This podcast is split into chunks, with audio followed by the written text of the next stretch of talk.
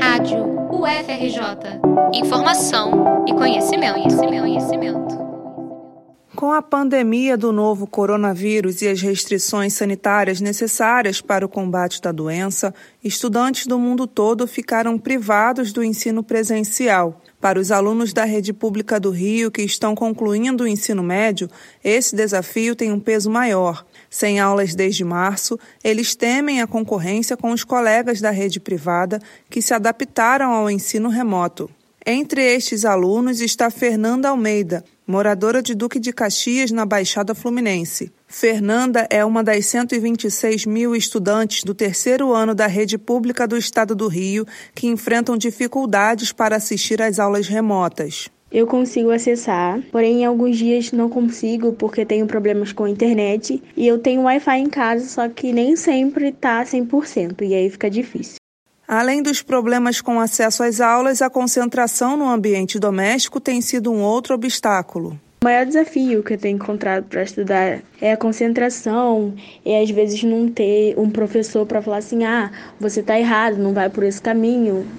Formados em grande parte por professores voluntários, os cursos de pré-vestibular comunitário têm se mostrado grandes aliados para os estudantes da rede pública. Felipe Guimarães é coordenador de um pré-vestibular comunitário em bom sucesso na zona norte do Rio e conta que tem usado várias ferramentas para ajudar os alunos nesse momento. A gente passou a adotar as plataformas que são mais democráticas através das empresas de internet que vem crescendo e oferecendo algumas oportunidades de estudo, como o Google, utiliza o Google Class para estar tá fazendo o ensino remoto assíncrono, ou seja, os alunos não precisam entrar em tempo real, eles vão ter lá o conteúdo postado, a qualquer momento que entrem vão ter acesso lá com a mensagem do professor, as orientações de estudo, né? Pode ter links para que eles possam acessar outros vídeos, outras leituras e textos mesmo. Fernanda planeja ingressar no curso de Serviço Social em 2021 e, para isso, conta com o apoio de um pré-vestibular comunitário. Ela relata que o curso tem ajudado em outros aspectos além do acadêmico. Apesar de ser online, o curso ele tem me ajudado bastante em vários aspectos, no social, no físico. De acordo com Felipe, os cursos não contam com apoio financeiro do governo e é exatamente a ausência do Estado que torna estas iniciativas tão importantes. Manter alunos e professores estimulados tem sido uma dificuldade.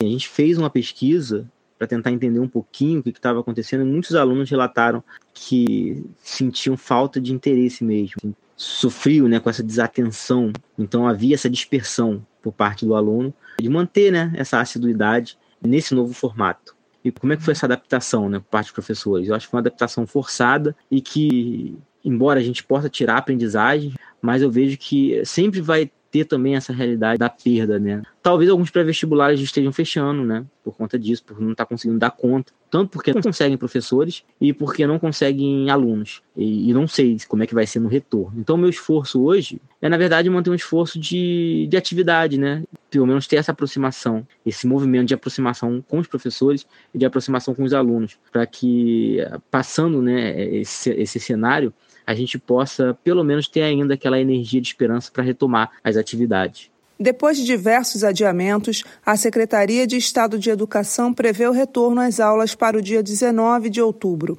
Enquanto isso, os estudantes da rede pública estadual podem contar com a transmissão de aulas pela TV aberta.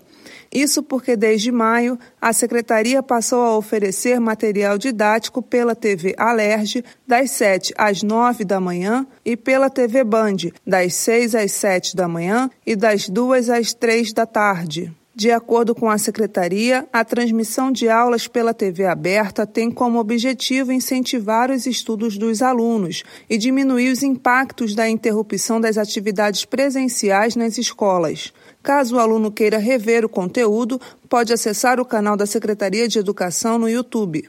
Com a colaboração de Vitória Azevedo, reportagem de Geise Magalhães para a Rádio UFRJ.